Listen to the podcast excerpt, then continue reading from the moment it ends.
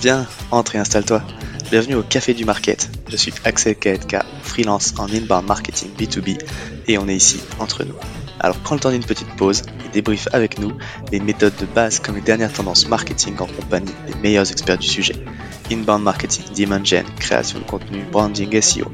Tout va y passer pour que tu puisses reproduire chez toi ce qui marche le mieux pour les autres. Si le podcast te plaît, n'hésite pas à le partager à tes collègues en me taguant sur LinkedIn ou en laissant 5 étoiles sur Apple Podcast. Et maintenant, détends-toi, prends ta boisson préférée. Et surtout, si tu entends une discussion intéressante, serre-toi, c'est offert par la maison. Pour ce podcast, j'ai l'honneur d'être soutenu par ma solution de marketing automation préférée, Cepledi. Si je t'en parle, c'est parce que je l'ai utilisé à titre pro et que j'en ai été pleinement satisfait. On le sait quand on fait du marketing automation, ce qui est compliqué, c'est d'entretenir constamment des workflows de nurturing et de les mettre à jour avec de nouveaux contenus.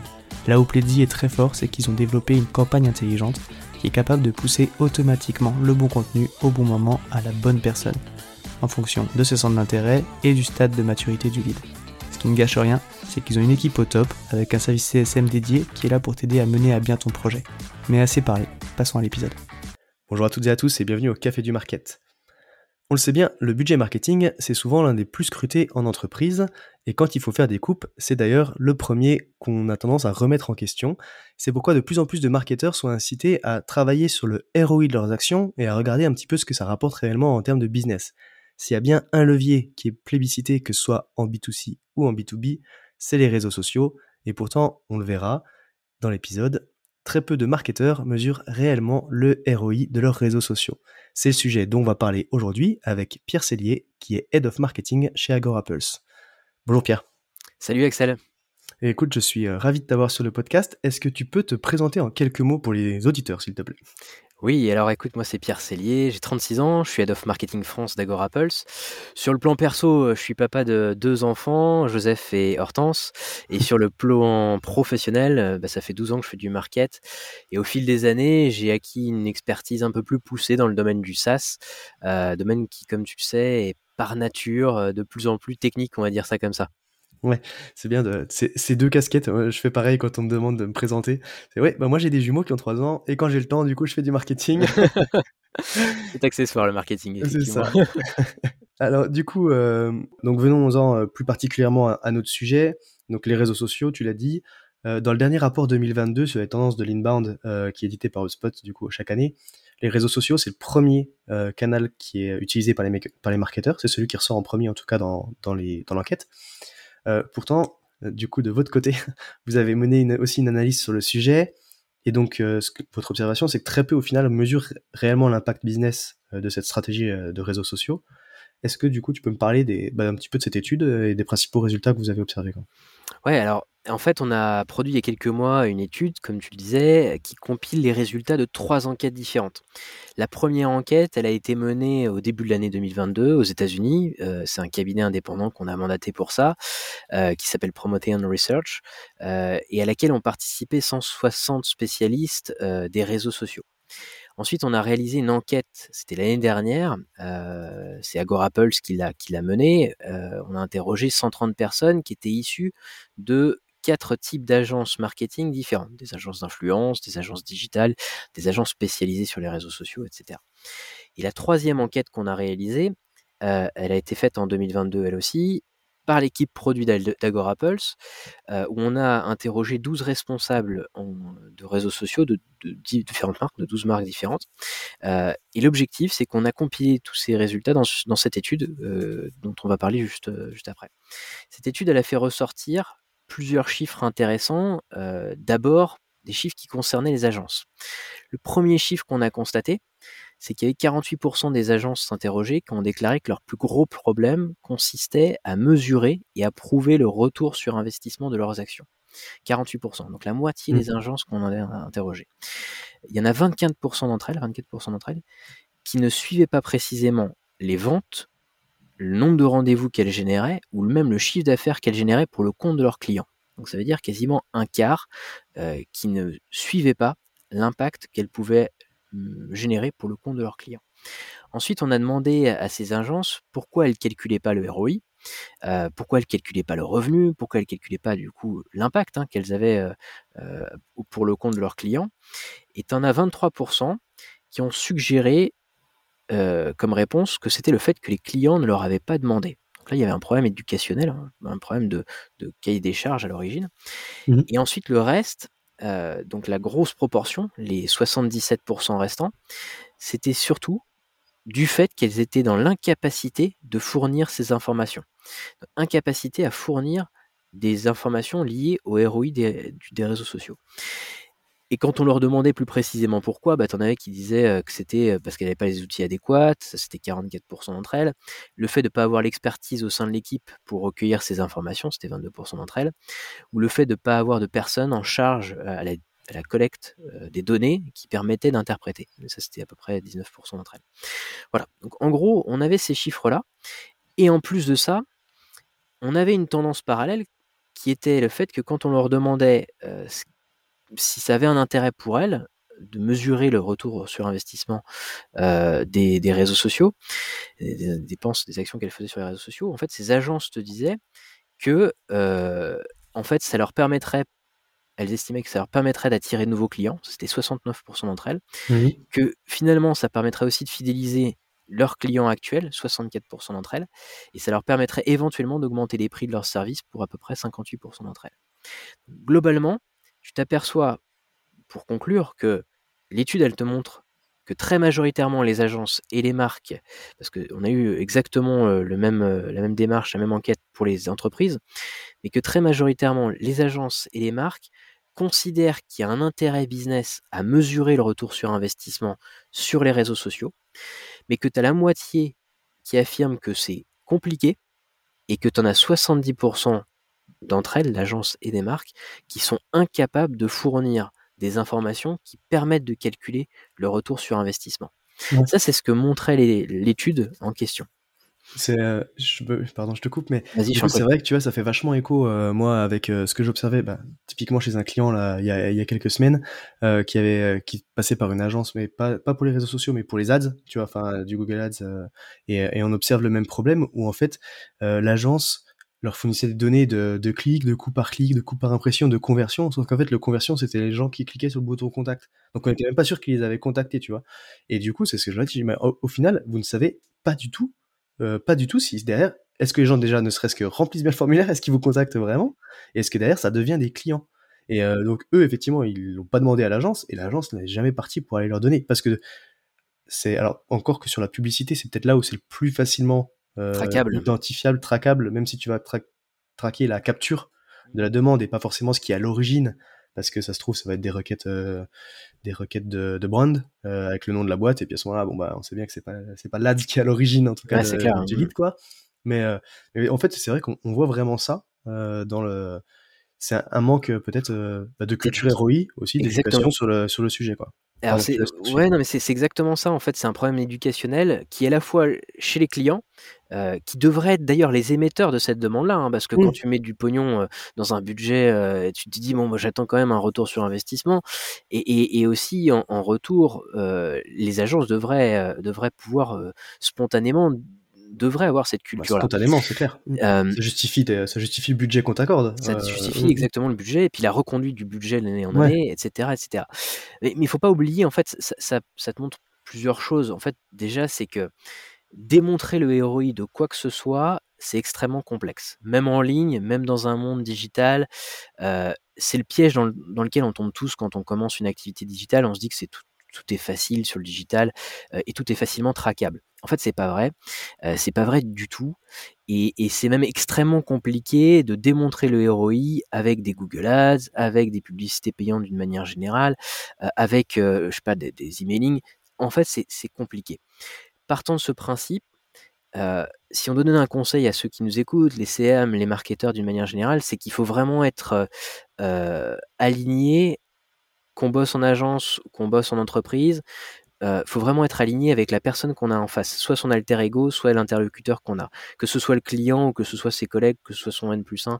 Euh, il faut vraiment qu'on soit certain de bien parler le même langage en ayant conscience tous que traquer le ROI, d'une manière générale, c'est quelque chose qui est complexe. Sinon, à l'arrivée, qu'est-ce qui va se passer? Il y aura des désillusions, il y aura des problèmes, il y aura des incompréhensions, et ça va générer un certain nombre de frustrations. Et, voilà, bon, je, passe, je passe toutes les conséquences possibles.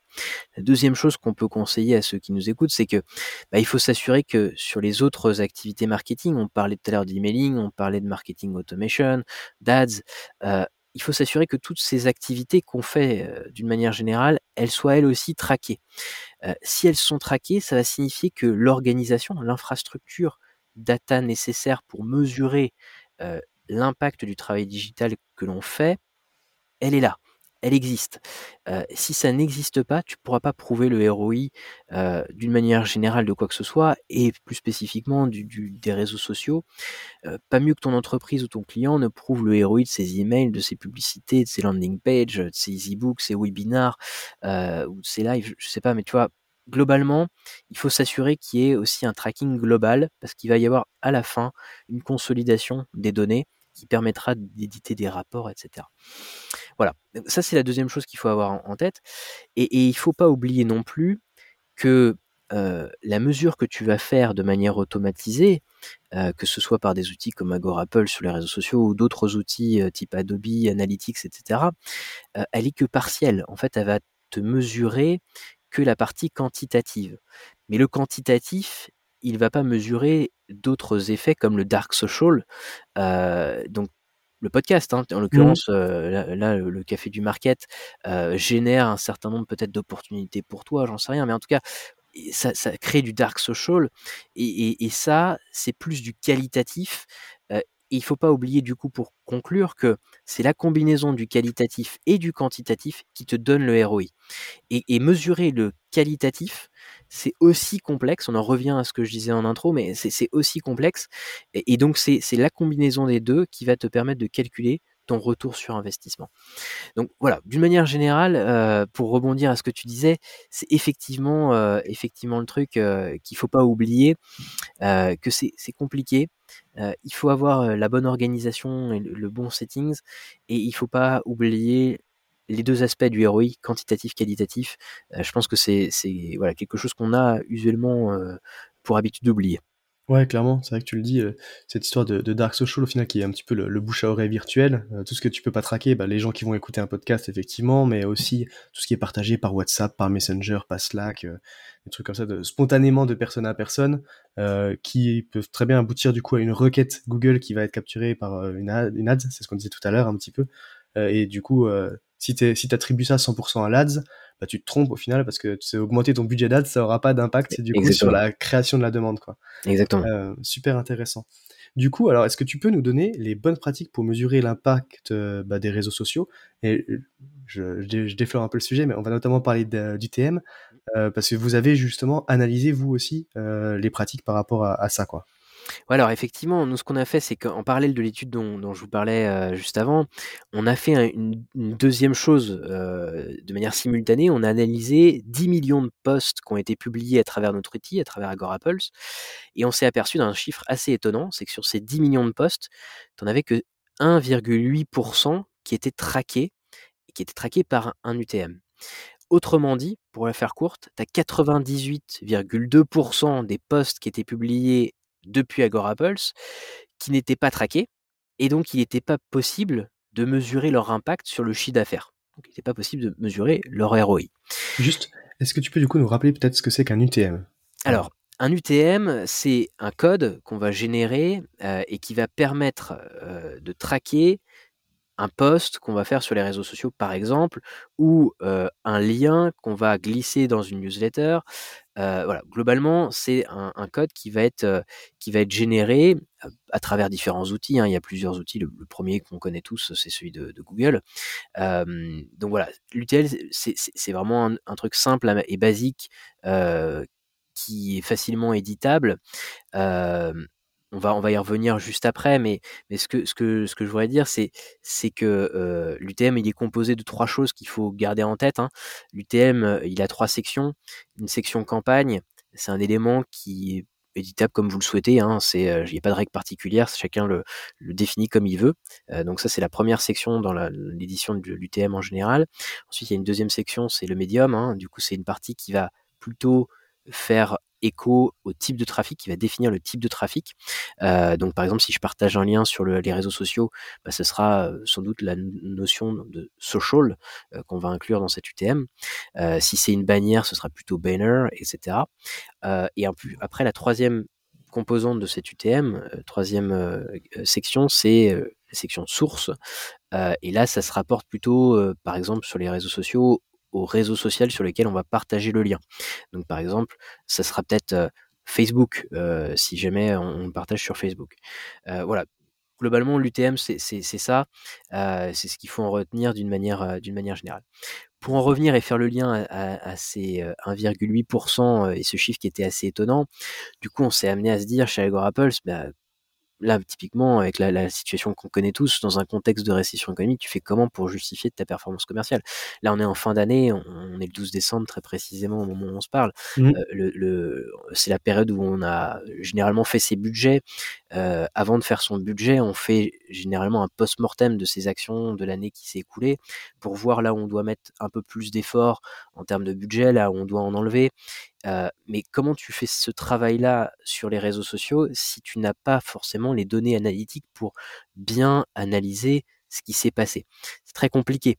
Euh, et c'est pour ça qu'on, je, suis une petite aparté, mais chez Agorapulse, on a développé cette fonctionnalité parce que on s'est dit que ça serait une fonctionnalité qui serait utile pour les, personnes qui utilisent notre outil euh, et qui permet d'UTMiser de manière automatisée les, les posts euh, organiques et donc de, faciliter le tracking et, les rapports, les rapports pour les, pour les community managers, social media managers. Mais voilà, en fait, l'UTM, la bonne pratique qu'on peut avoir par rapport à l'UTM, euh, c'est quoi euh, bah, c'est, très simple. Euh, parce que l'UTM, c'est, c'est quand même, on disait, c'est simplement éditable, mais c'est peut-être plus facilement, enfin plus difficilement en tout cas, suivable, traquable. Euh, on a tous en tête nos tableurs Excel avec des UTM qu'on a générés et quand on veut générer un rapport pour le compte de son client ou pour son boss, bah, on ouvre le tableur Excel et puis là on a la liste complète des UTM qu'on a générés au cours de l'année, mais du coup récupérer les UTM pour générer des rapports, c'est complexe. Euh, on y passe parfois des journées, voire des mmh. demi-journées entières, euh, et, c'est quelque chose qui peut être vite chronophage. Et, c'est euh, finalement, c'est sans doute principalement le, point d'écueil qu'on rencontre quand on est community manager, c'est de pouvoir produire des rapports qui soient simples et, facilement éditables. Donc dans les best practices qu'on pourrait donner, compte tenu de ce qu'on s'est dit, c'est peut-être d'abord d'avoir une politique de nommage des UTM au sein de son organisation qui soit la même pour toutes les parties prenantes, avec des mêmes règles dans l'édition des UTM. C'est-à-dire qu'en gros, ça c'est un peu la chose basique qu'il faut faire, s'accorder sur peut-être des définitions de sources, des types de sources qu'on utilise tous, s'accorder sur des types de médiums. Enfin, tu vois, c'est des trucs un peu basiques, mais que dans 99% des cas sur le marché, tu vas pas avoir mmh. et qui va te mettre un, un, box incomplet au moment où toi tu veux faire ton, ton reporting, parce que chacun dans l'équipe a utilisé des, des règles de nommage. Ouais. règles de nommage. Et ça, c'est compliqué. Donc ça, c'est peut-être la première chose à faire si on devait donner une bonne pratique. deuxième chose à faire, c'est de raccourcir ces UTM. C'est un truc tout bête aussi, euh, mais il y a des outils type Bitly, euh, même Agorapulse, qui permettent de, de, simplifier tes UTM euh, pour pas que ce soit forcément visible de la part de ton audience et que du coup, le mec se dise, ah ouais, en fait, on rentre dans une démarche marketing, parce que psychologiquement, quand il voit l'UTM, le gars se dit, ah ouais, en fait, c'est un truc, voilà, tu vois, ça, ça, voilà. Et donc, il y a une espèce d'appréhension et, et, raccourcir les UTM permet d'anesthésier un peu cette, cette appréhension qu'une personne peut voir au premier abord. et après, du coup, bah, si on remonte un peu dans, le, ce qu'on s'est dit au cours de la conversation, utiliser le tracking des UTM pour pouvoir générer simplement des rapports, c'est basique, hein, mais aujourd'hui, on en revient à l'étude, tu as quand même la plupart des entreprises en France aujourd'hui qui n'utilisent pas d'UTM pour traquer leur poste organique. Et ça, pour le coup, c'est quelque chose qu'on pourrait conseiller d'une manière assez simple à tous ceux qui nous écoutent. Ok, super intéressant. Donc du coup, c'est mettre en place des règles de nommage pour être sûr que tout le monde nomme bien les UTM un petit peu de la même façon pour bah, du coup pouvoir retrouver facilement ses petits aussi et comparer du coup. Euh, les raccourcir pour effectivement, bah, parce que quand on le voit, ça c'est clair que quand tu vois dans le lien directement euh, le point d'interrogation, ah euh, là du coup tu sais, bon c'est traqué effectivement. bon après de toute façon nous on n'est pas dupes, mais ça peut donner une mauvaise impression, c'est vrai. Et donc à la fin, ben c'est une fois que tu as mis en place les UTM, c'est du coup de suivre Exactement. ce que ce qui se passe quoi. Exactement. Super. Bon bah écoute, on, parlait de, de, best practice. on en vient à un moment où du coup on va parler de choses qui sont moins roses parce que c'est toujours on essaie de, faire les deux côtés de la médaille, on va dire en tout cas. Tout n'est jamais rose. c'est ça. Euh, du coup, c'est quoi tes plus gros challenges du moment? Alors, bah, mes plus gros challenges, ils sont euh, de l'ordre de, de 4. Euh, le premier, c'est d'améliorer la conversion client, parce qu'en fait, aujourd'hui, chez Agorapulse, on a beaucoup de leads on, génère beaucoup de leads, beaucoup de MQL, euh, mais on a une conversion client qui est pas forcément corrélée de manière mathématique. Et, ça, pour nous, pour nous, on, l'a clairement identifié au cours de l'année 2021 et, on est en train de travailler dessus à fond parce qu'on a un, souci de, technique de nurturing. Alors c'est plus lié au CRM, au paramétrage du CRM euh, qu'il faut qu'on optimise euh, parce qu'on a changé aussi de modèle. On est passé d'un modèle de lead gen à un modèle de demand et ça impacté fortement notre notre notre nurturing et nos process euh, sur euh, sur euh, HubSpot. Et donc là il y a un vrai travail à, faire de notre côté. Donc ça c'est mon premier challenge. Deuxième challenge c'est bah, comme toutes les marques hein, améliorer l'allocation du budget marketing sur les actions qui sont les plus héroïstes. Comme tout le monde hein, on fait face à, la crise économique. Même si on n'est quand même pas impacté chez Agorapulse pour être tout à fait honnête on est toujours en croissance malgré malgré le contexte. Et ça c'est une chance. Mais on est quand même dans une démarche très rationnelle où on veut allouer les budgets sur les bonnes choses, celles qui performent le plus euh, et qui vont nous aider à acquérir plus de notoriété ou plus de, de conversion client. Euh, troisième challenge, bah, c'est effectivement d'améliorer la notoriété d'Agorapulse, euh, et notamment en renforçant ce qu'on a commencé à faire sur l'année 2022, euh, c'est-à-dire de, renforcer ce, ce, positionnement de thought leader sur notre marché du social media management. On a lancé un podcast Histoire de CM, on fait des webinars, on fait des lives, on a travaillé énormément avec TikTok pour, que TikTok soit disponible sur notre plateforme et devenir aussi TikTok euh, Marketing Partner. Ça, c'est une première en France. Il n'y a aucun acteur euh, sur le du social media management qui le fait. Et c'est vraiment une, un truc sur lequel on a, beaucoup bossé. Donc, c'est, si tu veux, ce challenge-là d'améliorer la notoriété d'Agora Pulse et ce positionnement de thought leader, c'est le troisième défi auquel on va faire face. Et le, et quatrième, pardon, c'est euh, recruter mon prochain social media manager, puisque bah, celui-ci va partir, il, veut retourner dans sa région d'origine et, et et du coup, on, lance un appel à tous ceux qui y seraient intéressés euh, pour devenir social media manager d'AgoraPulse. Donc, euh, s'il y a des gens qui nous écoutent, euh, n'hésitez pas à nous contacter pour postuler. Voilà, je lance un appel, j'en profite. Ah, tu le fais bien. De toute façon, ça, il faudra que j'en fasse un vrai sujet parce que le recrutement, c'est une problématique qui ressort tout le temps, quoi. Bon, super problématique, super intéressant en tout cas. S'il y avait une chose à retenir de notre échange, un conseil à donner, du coup, sur le sujet du, des réseaux sociaux, ce serait quoi pour toi? Alors si je devais donner un, conseil à ceux qui nous écoutent, ce serait faites de la crise économique une opportunité pour votre business et pour votre façon de faire du marketing d'une manière générale. Euh, et ça en adoptant une approche beaucoup plus héroïste. Euh, en fait, vous en sortirez plus renforcé professionnellement et, personnellement. Euh, personnellement parce que vous allez rentrer dans une démarche où tout ce que vous faites est peut-être mieux pensé en termes de conversion. Ça, c'est la première chose et professionnellement parce que bah, finalement vous allez vous mettre dans une dans une position vis-à-vis de votre hiérarchie ou vis-à-vis de votre client euh, où vous ne serez plus sur une défensive mais plutôt sur euh, une phase offensive. C'est vous qui arrivez avec euh, la démarche de prouver vos résultats. Les résultats sont pas forcément toujours bons, ça on est tous conscients de ça, mais simplement montrer les résultats, assumer ses actions, dire pourquoi on a fait telle ou telle action, expliquer les choses, c'est toujours mieux que de ne pas le faire. Euh, et dire pourquoi on atteint ces résultats-là, l'expliquer, c'est toujours mieux que de ne pas le faire parce que vous serez dans la démarche où vous maîtrisez votre sujet, où vous montrez que vous maîtrisez votre sujet à votre interlocuteur, qu'il soit euh, client ou qu'il soit euh, supérieur hiérarchique, collègue, etc. et, ça, quand je vous dis que vous en ressortirez, vous en ressortirez beaucoup plus renforcé, bah, je l'ai testé et, je le vois au, quotidien chez Agorapulse notamment.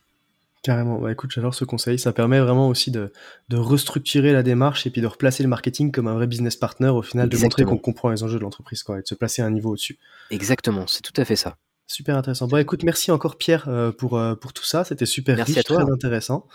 Euh, si jamais il y a des questions pour toi, tu es dispo euh, sur. Euh... Je suis dispo sur mon profil LinkedIn sans problème. N'hésitez pas à me contacter. J'ai aussi un site internet pierresillier.com. Donc n'hésitez pas si vous avez la moindre question, envie d'échanger sur des conseils quelconques. je suis ouvert à, à, à, toute demande. Donc n'hésitez pas.